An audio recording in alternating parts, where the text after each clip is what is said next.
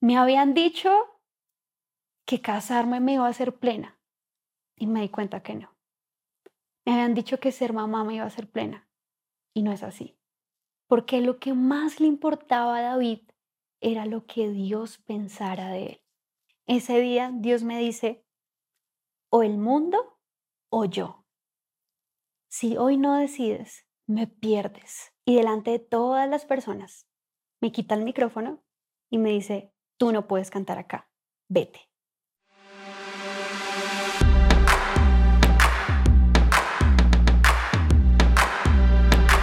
Hola amigos, bienvenidos al episodio número 15 de Generación de Adoradores, este podcast que escuchas cada 15 días y te agradecemos por ser parte de esta comunidad tan especial de adoradores. Y en esta ocasión me encuentro sola, pero es la oportunidad de que te puedas sentar o quizás si estás haciendo cualquier otra cosa, ejercicio, si estás haciendo la cena, si estás haciendo el aseo de tu casa o si estás trabajando, que mientras escuches este episodio seas edificado porque vamos a hablar de un tema súper especial, en busca de la felicidad. Y es muy importante para mí eh, hablar de esto porque es un tema que toca mi corazón, pero no sé si te has visto esta película en búsqueda de la felicidad hecha por Will Smith. Eh, y bueno, cuando vemos cada circunstancia por la que él pasa con su hijito, ahora que soy mamá, creo que me da más sentimiento pensar por todo lo que él tuvo que pasar si no te la has visto. Eh, él tiene a su esposa, está en una realidad en donde todo está perfecto, tienen trabajo, les va bien en su, en su negocio y de un momento a otro viene una crisis financiera y la esposa no soporta más y lo deja con su hijito. Y tienen que pasar por muchas circunstancias difíciles, duermen fuera de su casa, no tienen dónde quedarse, y les toca guerrearla de una manera pues muy difícil. Y la vida está como determinada por muchas circunstancias difíciles que nosotros pasamos, pero él estaba siempre con una meta. Voy buscando la felicidad. Mi meta está en que si yo paso esta prueba, porque él tenía que hacer un examen y si pasaba ese examen iba a poder trabajar en esta empresa y si llegaba a trabajar en esa empresa, pues era eh, esa plenitud que él estaba buscando financiera. ¿Y qué es lo que define la felicidad en tu vida? ¿Qué tal si tú te haces esa pregunta en este día? Si tú llegas a esta meta que estás buscando, vas a ser feliz. Quizás tú dices, si yo llego a tener una empresa grande, por fin voy a ser feliz. Si yo llego a encontrar a esa persona, por fin voy a ser feliz. Si yo como que siempre tienes que completar eh, para ser feliz. En este momento no soy feliz porque me hace falta esto y lo otro y lo otro. Y nos la pasamos la vida buscando la felicidad. Quizás eh, tienes 17 años y sientes que no vives en felicidad, estás en busca de esa felicidad. O que ya estás en los 50 y dices, todos estos 50 años no he encontrado la felicidad, sigo en busca de la felicidad. Y quizás hasta que tú no llegues a esa meta, pues para ti nunca la vas a encontrar. Más la palabra nos dice algo completamente diferente. Y en este tiempo he estado estudiando la vida de el rey David. David dice que él era el hombre conforme al corazón de Dios un hombre que había asesinado, un hombre que había cometido adulterio, un hombre que era imperfecto, Dios lo llama el hombre conforme a su corazón, porque siempre estuvo dispuesto a arrepentirse y a volver su corazón a Dios. Pero lo impresionante de esto es que en todas las temporadas de la vida de David, él era completamente pleno. Cuando vemos los salmos, David retrata todas sus historias de una manera muy sincera. Y creo que Dios permite que cada uno de estos salmos estén allí para decirnos, así es como yo te quiero escuchar en la oración, siendo sincero. O sea, David muchas veces comienza diciendo, Señor, mata a mis enemigos. Señor, comienza a veces hasta quejándose y después comienza a adorar en plenitud. Y es admirable cómo Dios valora esta sinceridad de David. Pero recordemos un poco la historia de David. Recordemos que él era el menor de sus hermanos. Y quizás David pudo haber dicho, voy a ser feliz cuando sea el favorito de mi papá. Y nunca pasó. Sabemos que él no era el favorito porque cuando el profeta Samuel fue a, buscar a todos los hijos de Samuel, de, Isaí, perdón, eh, para ungirlos, para encontrar el rey de Israel, al último que presentó fue a David. Si quizás él fuera uno de los favoritos, lo hubiera presentado de primeras, pero lo presentó al final. Eso quiere decir que no era el favorito. Y David nunca logró ser el favorito. Así que su plenitud no se iba a encontrar allí. Pero en ese momento David encontraba satisfacción en ser pastor de ovejitas, en tener la tarea que nadie quería, cuando fue a, a la guerra que el gigante, el filisteo, les estaba molestando, su hermano le dice, ¿qué haces acá? Como que le habla con fastidio, la palabra aún dice que le habla con ira. Su satisfacción no estaba en ser aprobado por las personas, porque las personas de hecho le hablaban muy mal, lo herían frecuentemente. Entonces, ¿cuál era la satisfacción de David? Y encontramos esto en la palabra. El Salmo 16, verso 5 dice, Jehová es la porción de mi herencia y de mi copa. Tú sustentas mi suerte. Es Jehová la porción de mi herencia. David aprendió en los momentos más difíciles a encontrar su felicidad en alguien que él no tenía que alcanzar, sino en aquel que siempre corre hacia nosotros. No tenía David que hacer nada para ir hacia Dios. Dios llegó hasta él. En esos momentos en que él estaba detrás de las ovejas, solo, donde nadie creía en él, donde ni siquiera su padre creía en él, donde nadie del pueblo, todos se miraban y decían, ¿este va a ser el rey? Pero allí el Señor lo había escogido y lo había alcanzado. Bueno, es fácil encontrar nuestra plenitud en Dios cuando todo está mal alrededor, ¿no? Creo que cuando tú no tienes nada y solo tienes a Dios, pues es fácil buscarlo. Pero llega la temporada en que David es rey. Ya vamos a ir a la parte de la prueba. Pero David se convierte en el rey de Israel. Tenía las esposas que él quisiera. Tenía el dinero que él soñó y que todos los seres humanos en ese momento soñaban porque era un rey próspero. Todo el pueblo lo seguía. Iba de victoria en victoria. ¿Y cuál era la satisfacción de David? Vemos en el Salmo 87, verso 7, dice, porque todas mis fuentes están en ti. ¡Guau! Aunque David tenía siervos que le servían todo el tiempo, aunque David tenía mujeres que estaban pendientes de él, aunque David tenía hijos y mucha herencia física, terrenal, siempre que David iba a la presencia de Dios, era completamente satisfecho. Y él buscaba lo que era su plenitud y su felicidad. Tenemos que entender algo, y es que la felicidad es temporal, pero el gozo es permanente.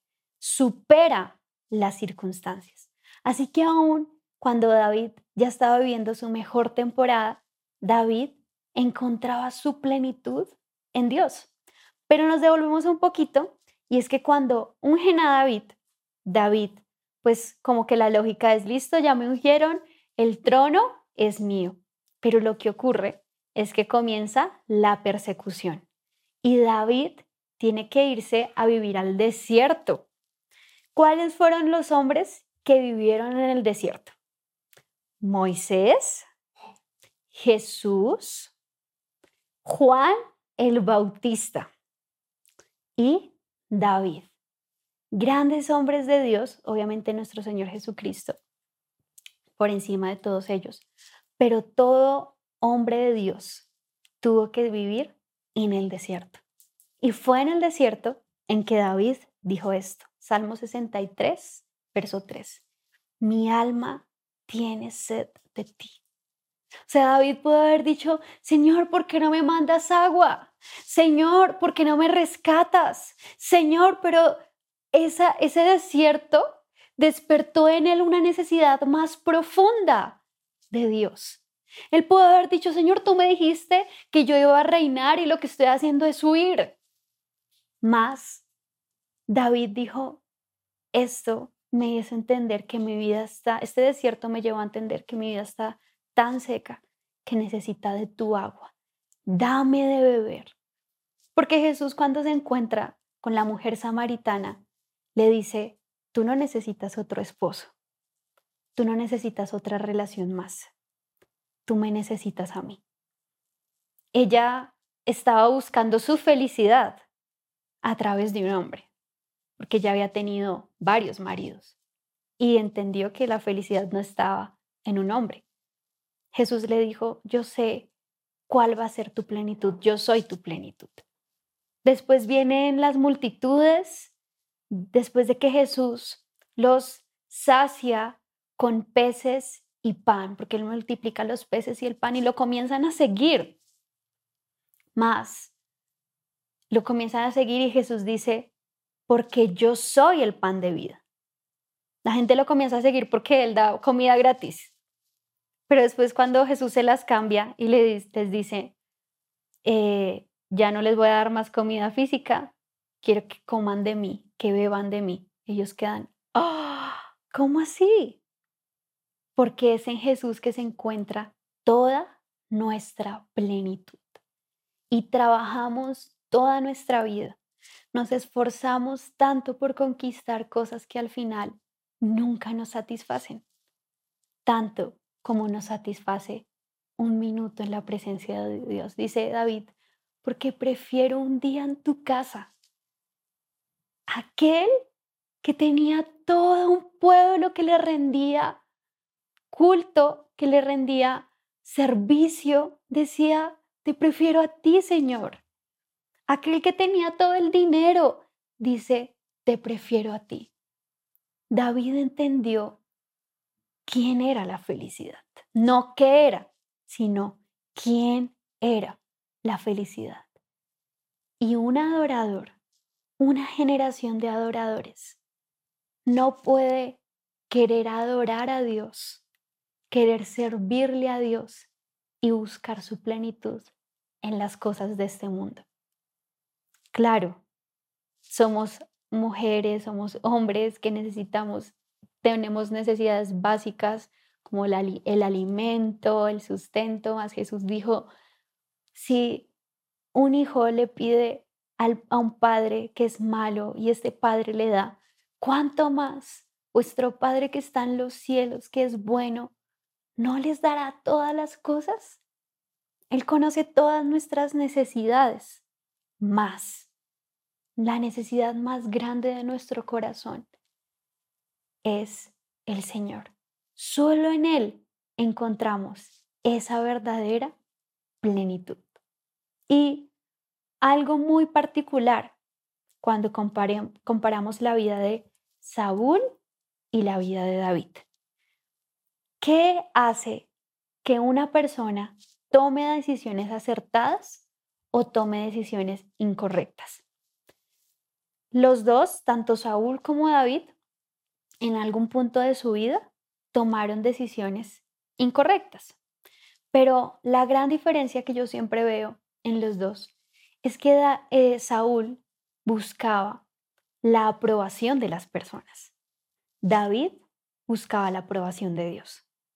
Cuando Saúl desobedece al Señor y no espera a Samuel, dice, ok, ok, sí, la embarré, hice el sacrificio, pero por favor, habla bien de mí delante de los sacerdotes, porque van a decir, uy, no, el rey desobedeció pero no le importaba que, lo que Dios estaba pensando de él. Más cuando el profeta habla con David y le dice, tú eres ese hombre que falló. David dice, sí, yo fallé. Y compone el Salmo 51.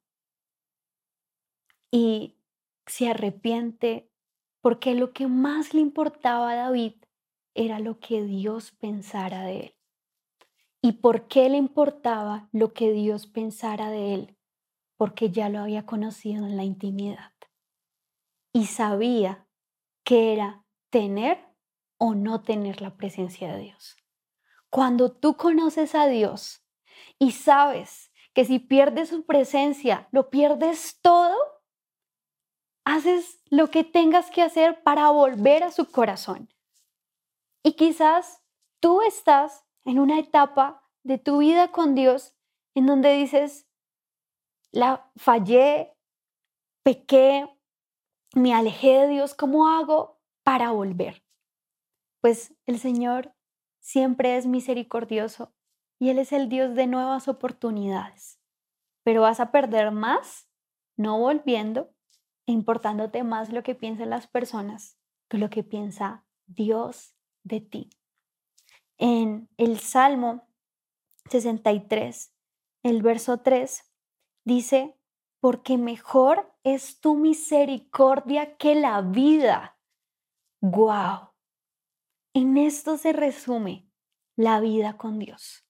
Mejor eres tú que lo que me ofrece el mundo. Mejor eres tú. No importa si tengo que perderlo todo, mejor eres tú. Mejor eres tú que la fama. Mejor eres tú que lo que piensen las personas. Mejor eres tú.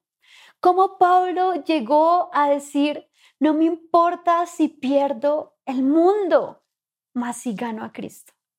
Porque el sentir la satisfacción de ser lleno por el Dios del universo lo llevó y le dio el valor de morir por Cristo porque lo conoció. No es fácil, o más bien no se puede decir, yo voy a darte mi vida Jesús si yo no he experimentado un encuentro con Jesús. Solamente aquel que ha tenido un encuentro con Jesús puede tener el valor de entregar su vida misma y de perderlo todo por Él. Así que yo te invito a que tú abras tu corazón para tener un encuentro con Jesús allí, desde tu casa. Mi experiencia personal es que llevaba muchos años en la iglesia.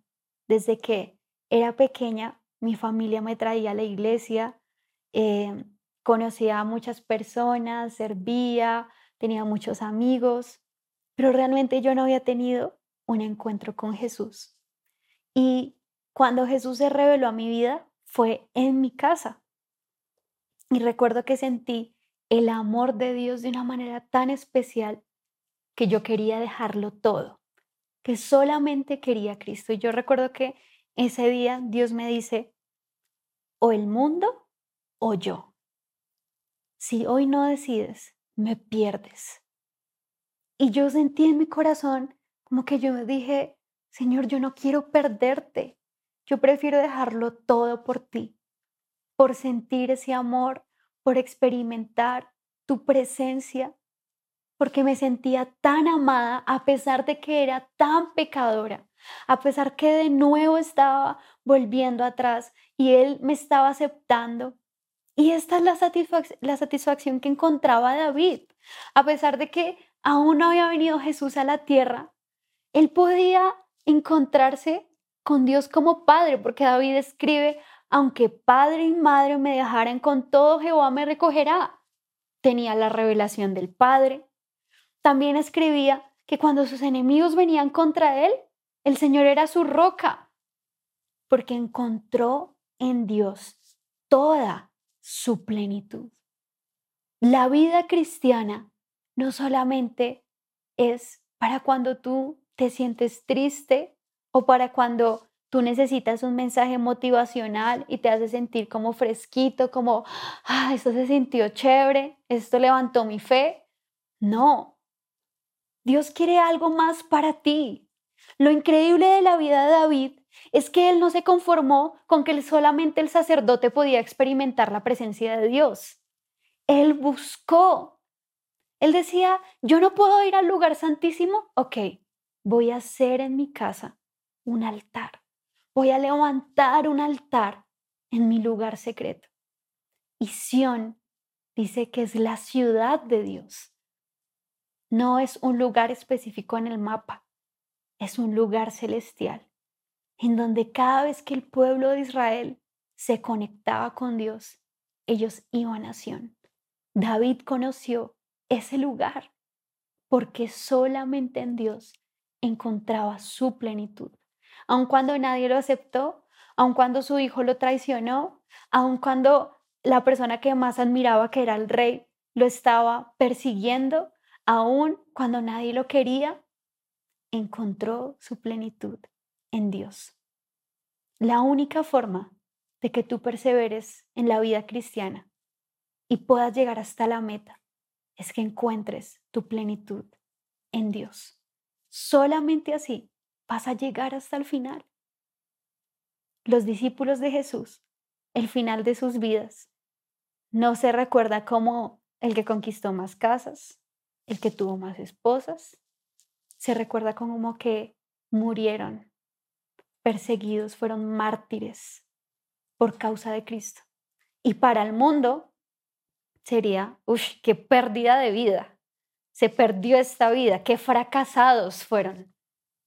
Pero cuando ellos llegan al cielo y los están recibiendo los ángeles y el Padre diciendo, buen siervo fiel, en lo poco fuiste fiel, en lo mucho te pondré. Entra a la presencia del Señor. Recordamos cuando Jesús dice en Mateo 5, bienaventurados los pobres en espíritu, porque de ellos es el reino de los cielos. Y la verdad es que ha sido un verso que en estos días ha tocado mucho mi corazón, porque me pone en perspectiva de qué es lo que el mundo me dice que es verdadera felicidad y qué es lo que Dios me dice que es la verdadera plenitud. Para el mundo, la riqueza es lo popular. Para Dios, Él me ofrece su reino. Y para obtener su reino, debo ser pobre. ¿Pobre en qué? Pobre en mi orgullo. Pobre en mi propia sabiduría. Pobre en mis sueños. Para ganarlo a Él. ¿Por qué? Porque ya no me satisface el mundo. De hecho, Dios dice, y a los levitas, los que ministran mi corazón, no les corresponde herencia. Yo soy su herencia. ¡Wow! El mundo dice que injusto. Los que más sirven en, en, la casa de Dios no se merecen una tierra. ¡Qué injusto! Los que más trabajan en, el, en la obra de Dios ¿no se merecen una recompensa? Mas los levitas dicen, qué gran recompensa. Mi recompensa supera todo lo que tiene el pueblo. Tengo a Dios. ¡Wow! A ellos les corresponde una tierra que perece, que se acabe. A mí me corresponde su presencia. Qué hermoso. Y es allí en donde debemos nosotros encontrar la completa plenitud y satisfacción. En estos días mi oración ha sido, Señor, cuando no tenía nada y te tenía a ti, yo era más plena. Y ahora que lo tengo todo, cuando yo intercambio, cuando intercambio esto todo, cuando intercambio la familia feliz, cuando intercambio la provisión por ti, no soy plena. Me habían dicho que casarme me iba a hacer plena y me di cuenta que no. Me habían dicho que ser mamá me iba a hacer plena y no es así. Me habían dicho que el éxito me iba a hacer plena, pero solo cuando entro a tu presencia encuentro la verdadera plenitud. Es solo allí.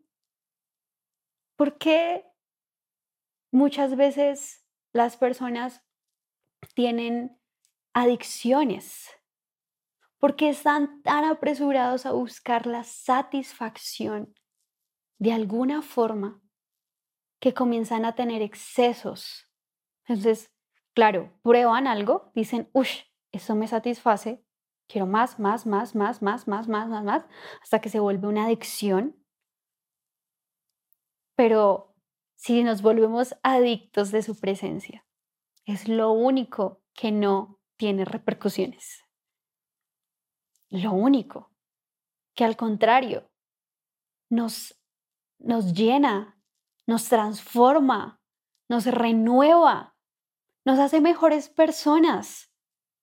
Estar en la presencia de Dios. Hoy yo te quiero motivar a que entiendas que ser un adorador no es ser un cantante. Ser un adorador no es ser un músico, ni siquiera ser un artista, mucho menos es ser exitoso. Jesús dijo, porque tú estás buscando, el Padre está buscando adoradores en espíritu y en verdad. Y cada vez que vemos que David adoró, fue que se rindió, que encontró en Dios su plenitud. Adoración no es lo externo, Adoración es lo que yo vivo en secreto con el Señor. Y por ende, como resultado, vienen cosas externas. No puedo decir que es que David se la pasaba todo el día orando. Es porque él tenía que salir a la guerra, él tenía que administrar el país, él tenía que hacer muchas cosas. Como rey, la, la, responsabilidad que Dios le había dado era muy alta, pero la razón por la que él terminó su carrera con éxito, a pesar de que muchas veces falló, fue porque nunca dejó su prioridad a un lado. Su satisfacción estaba solamente en Dios. Vemos después la vida de Salomón y cómo él empieza con éxito, ¿no? Entonces pide sabiduría, Dios le da sabiduría, levanta la casa del Señor, todo lo que David había deseado. Pero Dios le pide una cosa, no te metas con la mujer incorrecta. Pero no le era suficiente una, porque había insatisfacción. Su corazón estaba insatisfecho y lo llenó con lo incorrecto.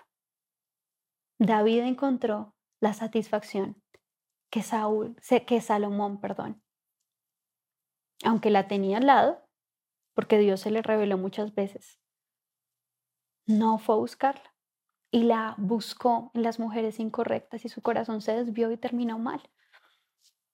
Pero no para nada quiero que, que tomemos esto como una crítica más. Siempre la Biblia nos lleva a la perspectiva para que podamos caminar correctamente y para que podamos llegar a la meta del supremo llamamiento. Pero para que podamos vivir el cielo en la tierra ya, ahora, tú puedes experimentar la plenitud de Cristo en tu vida. Eh, en, un punto en mi vida en que yo me sentía que tenía una comunión con Dios completamente plena, yo le decía, Señor, yo la verdad no necesito casarme. Si yo te tengo a ti, lo tengo todo. Yo no siento que necesite un esposo. Tú me llenas tanto que yo no necesito nada más sino a ti. Y el Señor me dice, sí, yo sí te voy a dar un esposo. Pues obviamente uno sueña con su esposo, todas tenemos el, el sueño de la persona correcta, más no era como, si no tengo mi esposo no voy a morir feliz, porque ya en Jesús lo tengo todo. Pero que tú puedas experimentar tanta plenitud que si no llega a pasar lo que sueñas, igual sigues siendo pleno, sigues siendo feliz, porque el Señor está contigo. Él es aquel que lo llena todo en todo. Yo le decía, Señor, es que no quiero a otra persona porque no quiero compartir este amor con nadie. Yo quiero amarte a ti. Y el Señor me decía, tranquila que yo sé que no vas a amar a nadie como me amas a mí. Es un amor distinto. y aprendí. Más, es importante que siempre busquemos, lo repito, nuestra plenitud completamente en Él. Y por último, en el Salmo 87, en el verso 7, dice, todas mis fuentes están en ti. Y en los versículos anteriores hablan de Sión, de cómo el pueblo se conectaba en la presencia de Dios. Y es allí en donde nosotros recibimos toda nuestra satisfacción. Quizás como que tú intentas buscar la solución a todo a través de tus medios. Entonces, eh, no, mi necesidad de esta, valga la redundancia, de esta necesidad psicológica, de esta necesidad física, de esta necesidad financiera. Pero debemos recordar que Jesús, aquel que conoce todas las necesidades del ser humano, el Padre, Él reunió todas las necesidades del ser humano. Y dijo, ok, esto es lo que mis hijos necesitan. Jesús, hijo, esto es lo que les vas a dar a través de, su, de tu sacrificio. Es en el sacrificio de Jesús en la cruz que nosotros podemos conseguir todo lo que necesitamos. Y sé que te puede sonar cliché, pero la palabra lo dice, que su sacrificio es perfecto, te da todo lo que necesitas. Hay muchas cosas que no podemos encontrar en el hombre, más que solamente encontramos en Dios. En diferentes temporadas de mi vida lo he podido experimentar. Cuando yo estuve en un tiempo en disciplina y ¿por qué? Porque, ¿Por qué estuve en disciplina? No crean que fue algo injusto, fue justo, porque em, caí en pecado y cuando estaba en mi disciplina, me encontré con una persona que me dijo, yo sabía que tú ibas a fallar y yo estaba esperando que eso ocurriera. Y yo, ¿cómo así esto es ser cristiana? ¿No? Como que tú vas a, la presencia de Dios y como que te cuestionas muchas cosas y el Señor me dice, yo permití que ella te dijera eso para que tú entiendas que solo es suficiente si yo creo en ti. Y ahí entendí no, importa que nadie crea en mí. Si tú crees en mí, es más que suficiente. Si tú crees en mí, me vas a dar la gracia necesaria. Si tú crees en mí, me vas a abrir las puertas. Si tú crees en mí, o sea, David era un pastor de ovejas. No era hijo de nadie para ser rey. Él simplemente adoraba a Dios y era lo que se necesitaba era lo que Dios buscaba. Un corazón servicial, un corazón de adorador. Más adelante, después, no sé, otra circunstancia, estoy yo cantando, sirviendo en la zona Kids. Ay, estoy cantando. Y se sube una persona a mi lado derecho y delante de todas las personas me quita el micrófono y me dice, tú no puedes cantar acá, vete. Y yo bajo mi cabeza y me bajo. Y también en mi corazón fue como, qué injusto, qué triste. Pero corrí, así que triste. triste, pero me sirvió. Ah, más me fui directamente a la presencia de Dios. Siempre todo está en el lugar al que tú corres. Si tú corres a la roca, si tú corres al castillo, si tú corres al lugar correcto, siempre vas a entender el propósito detrás de. Y después la misma persona que había hecho esto, pues se convirtió en mi amiga porque no le guardé ningún rencor. Bueno, y muchas circunstancias que como que tú dices es injusto, pero que me llevaron a acercarme más a Jesús. Y no sé qué circunstancias tú en tu vida diaria pues tienes que pasar, que te parecen injustas, pero cómo reaccionas.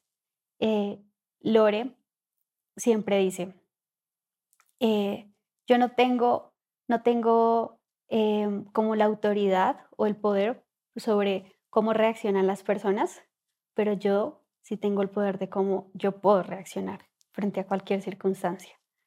Y cómo yo reaccione va a depender del resultado, de cómo esa, esa circunstancia va a dar fruto o no.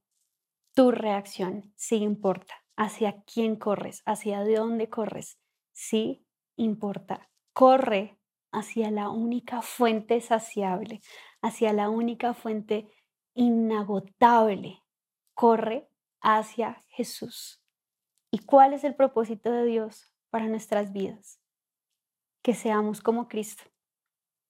La misión es que llevemos el Evangelio. El propósito es que seamos como Cristo. Y para ser como Cristo, solo podemos encontrar en Él la satisfacción. Así que, generación de adoradores, este es mi consejo, el mensaje que sé que está en el corazón de Dios para transmitirte a ti, que solamente encuentres en Él esa satisfacción y que entiendas que el original de la adoración no son las luces, no es el éxito, no es los números, no es el dinero. El original de la adoración no es la aprobación del hombre ni la fama, es ser conocidos por Dios y encontrar nuestra plenitud en Él. Darle la gloria a Él para siempre y por siempre, porque solamente Él es digno de nuestra adoración. Así que conéctate con nosotros también a través de nuestra hoja de discusión. Puedes descargarla, eh, como que puedes llenarla con tus amigos, con tu grupo de oración. Y por favor, síguenos en todas las redes sociales. Que Dios te bendiga. Nos vemos en el próximo episodio. Bye.